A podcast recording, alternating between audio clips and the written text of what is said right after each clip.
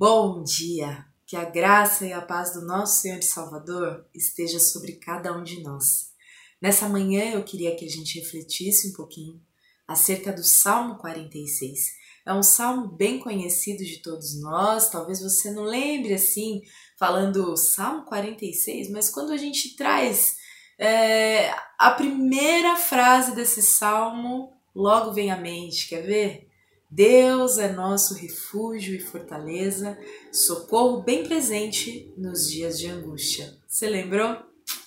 Esse é um salmo maravilhoso. Eu confesso que é um dos meus salmos prediletos é, das Escrituras Sagradas e ele fala sobre uma certeza, não de um indivíduo, não daquele que escreveu o salmo, mas de um povo. A certeza do caráter firme de Deus e poderoso quando ele afirma: Deus é nosso refúgio e fortaleza. Não abre nenhum tipo de espaço para dúvida. Ele é um socorro bem presente nos nossos dias mais difíceis. E não tem como a gente se enganar, né, irmãos? Os dias difíceis eles chegam, eles chegam rapidamente e eles chegam em momentos inesperados. Mas algo que esse salmo, esse salmista traz para nós é a certeza de que a gente não deve temer. A gente não deve temer, primeiro, porque Deus é nosso refúgio e fortaleza. Nós também não devemos temer, porque Ele é nosso socorro bem presente nos dias de angústia. Ele não tarda, ele não falha.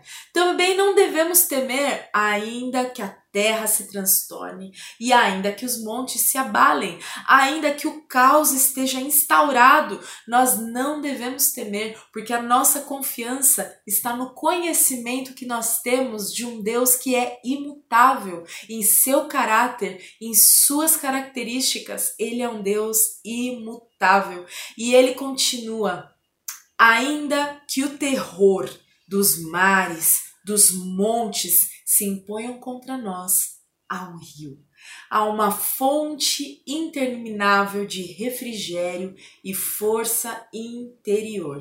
Aqui no Salmo, se a gente trouxer um, pouquinho para o contexto da época, ele está falando da cidade santa Jerusalém, um lugar onde Deus habitava em seu santo templo. E a certeza da presença de Deus no meio daquela cidade trazia paz, a paz de um rio que é uma fonte interminável de refrigério e força interior. Se você pensar um pouquinho na sua trajetória como cristão, você vai lembrar do momento em que você teve um encontro com Deus vivo e verdadeiro e que o Espírito Santo de Deus passa a habitar o seu interior. Essa fonte que o salmista cita de uma maneira tão maravilhosa é a mesma fonte que habita dentro de nós, a igreja do Senhor.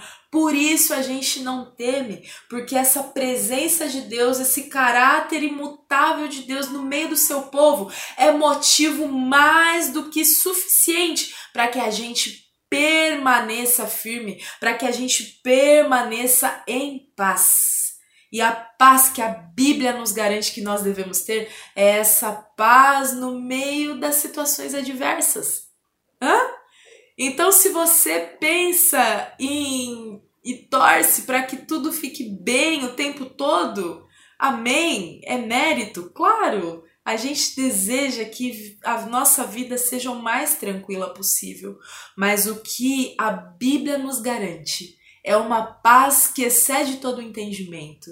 Como é que eles estão de pé? Como que eles conseguiram? A resposta é que nós vivemos de milagre.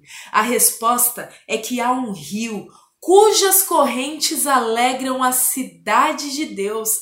Essas correntes de água viva podem fluir do teu e do meu coração nessa manhã fazendo com que todo caos, com que todo medo e toda desesperança deixem de existir nos nossos corações e deem espaço para a esperança e para a paz que excede todo entendimento. A gente não pode se enganar, a verdade é que não está tudo bem. A verdade é que há medo e insegurança pairando no ar, mas para aqueles que são chamados filhos de Deus, nação santa, sacerdócio real, há um rio, um rio, a presença poderosa do Espírito Santo de Deus que torna todas as ameaças pequenininhas assim e fazem com que a gente celebre. O final desse salmo nos traz uma ordem firme do próprio Deus. Aquietai-vos e sabei que eu sou Deus. Sou exaltado entre as nações, sou exaltado na terra.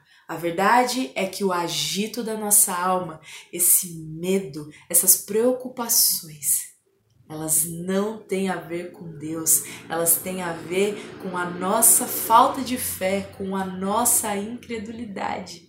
No meio das ondas bravias da minha e da tua alma, surge uma ordem do próprio Deus assim como naquele mar agitado, onde os discípulos se desesperavam. Mestre, será que a gente vai perecer aqui? Será que o Senhor não vê a nossa aflição? E o Senhor Jesus se levanta e o Senhor Jesus dá ordem às ondas, o Senhor Jesus dá ordem àquela tempestade e a paz paira. Esse mesmo Jesus manda que a paz habite no seu e no meu interior, que as ondas bravias da minha e da tua alma se aquietem nesse momento e que o Senhor seja verdadeiramente o teu refúgio e fortaleza. Você já orou hoje? Aproveite para fazer isso, entregando todos os teus caminhos ao Senhor, confiando nele, e o mais ele fará. Que Deus te abençoe grandemente. Amém. Você pode acompanhar todo o nosso conteúdo no Instagram, no YouTube e no Facebook. Deus te abençoe.